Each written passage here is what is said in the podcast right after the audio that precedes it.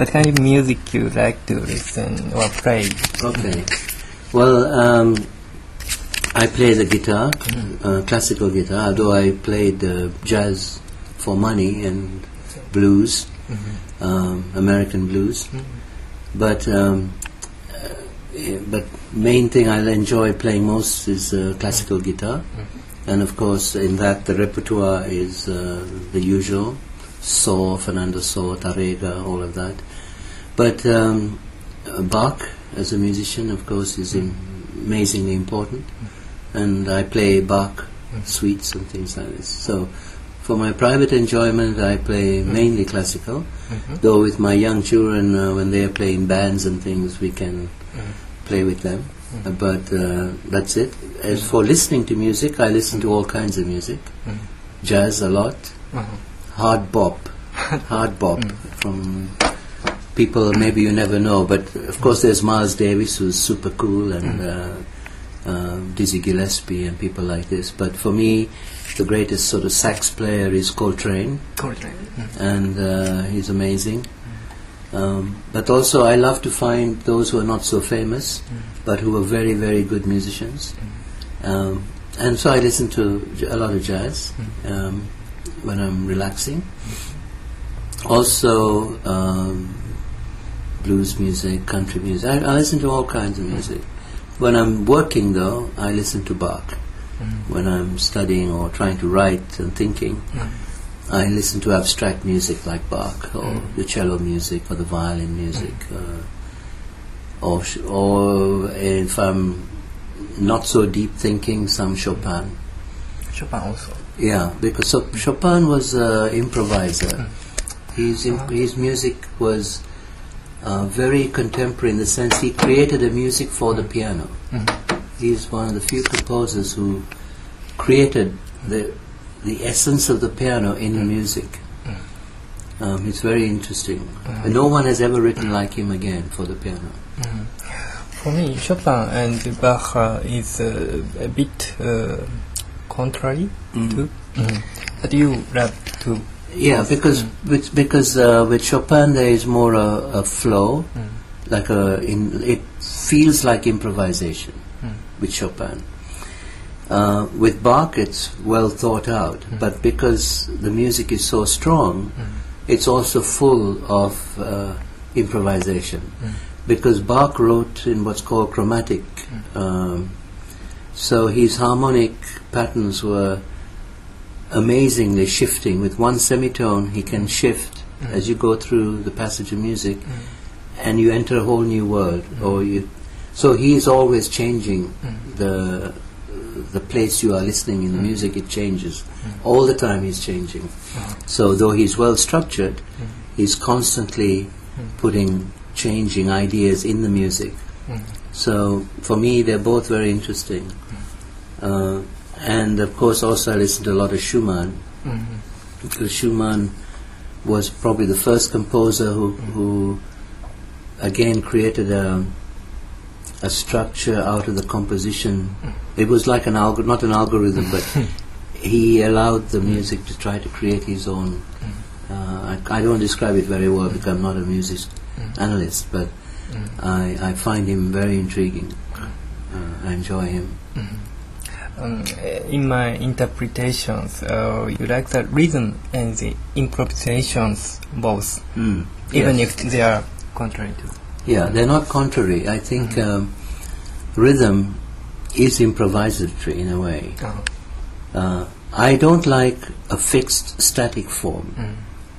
So if you take the, f- the canon in music, in classical music, Canon. Hmm. it repeats the same ingredient. Hmm. And if it's a strict canon, hmm. it gets very boring. But you, Bach, if he writes a canon, it feels very fresh. Now, how does he do that? He does it by a constant invention within a fixed form. So I have no problem with that approach and with a great jazz man who's mm. improvising. Mm. Because a great jazz player looks at the harmonic structure mm. and he knows the s- many parts to go between this chord and the other chord.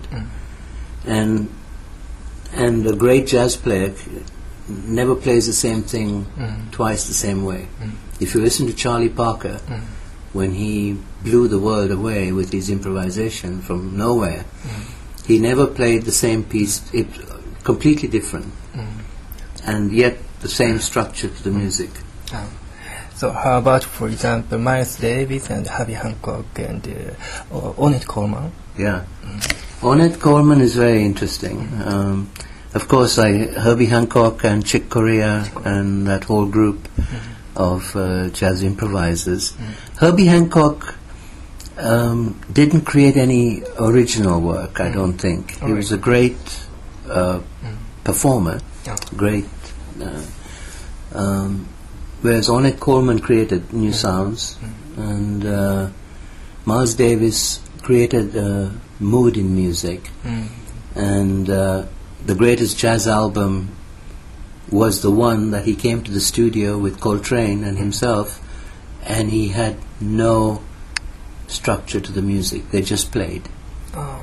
and that became the famous record, A Kind of Blue, which, if you talk to jazz people, the top uh, jazz record for a lot of people is that one. For other people, is Charlie Parker's early improvisation. So, do you think that uh, the music needs a structure? Yes, yes. I think everything needs a structure to give it meaning. That doesn't mean structure is repeating and boring. Structure itself is adaptive. So a structure that can change is giving more rich meaning than a structure that can't change. But without a structure, and I don't mean architecture structure, without a structure that one thing can connect to mm. another thing, mm. you can't have a meaning mm. because there's nothing to talk about. Ah, so language has a verb, a noun, and an object to give structure to talking. Otherwise, the words will just move. So, uh, So the greatest people who look like they improvise Ah. have deep, deep structure. Yeah. The greatest jazz musicians were the best in harmony. Mm. They knew everything about harmony. Mm. You know, they didn't have to. They just knew. Uh, who you like the best? In jazz, Coltrane. Coltrane. Mm.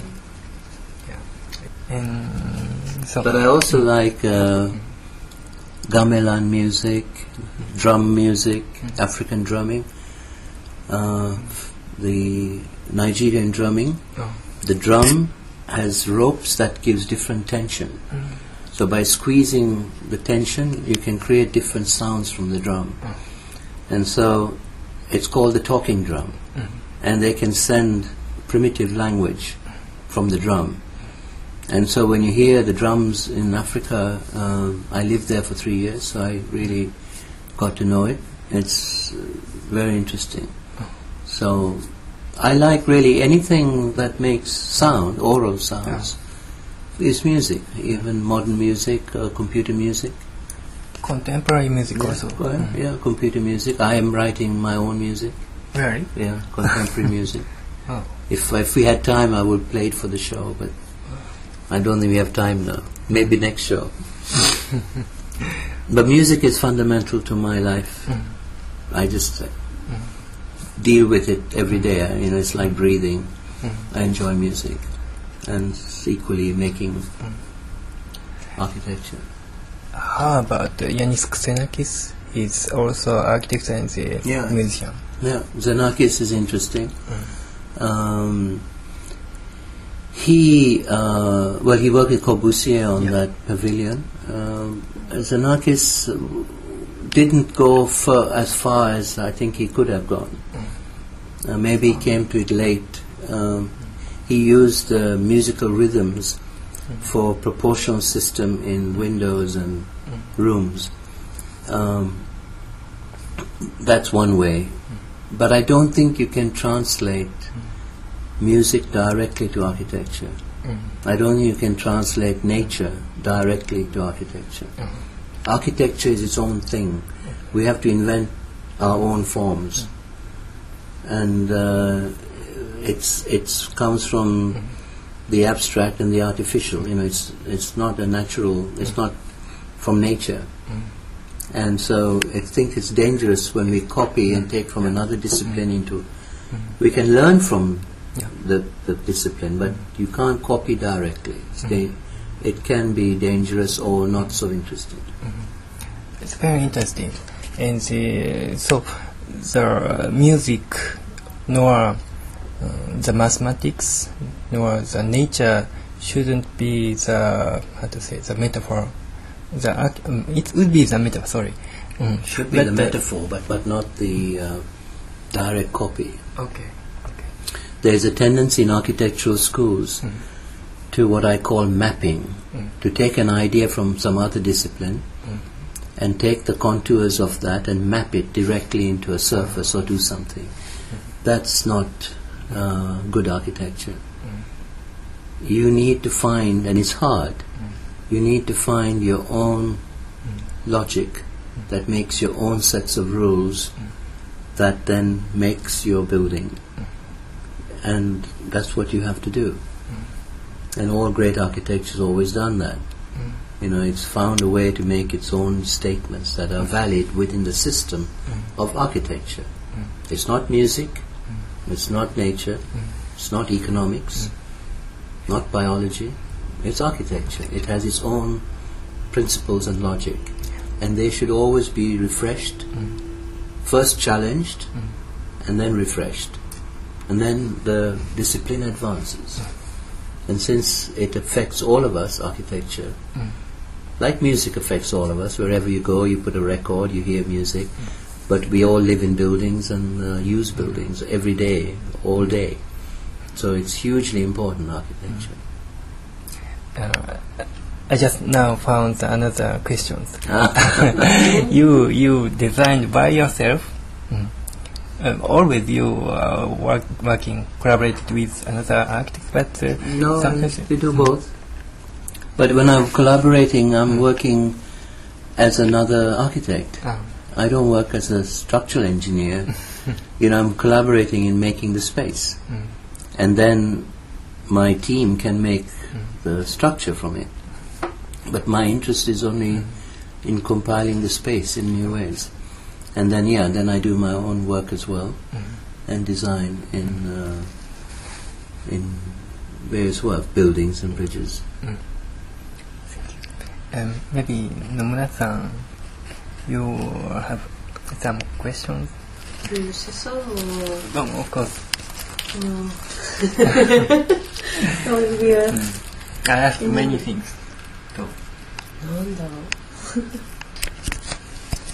Well, we have talked a lot for these two days, so I had some chance. Well, well.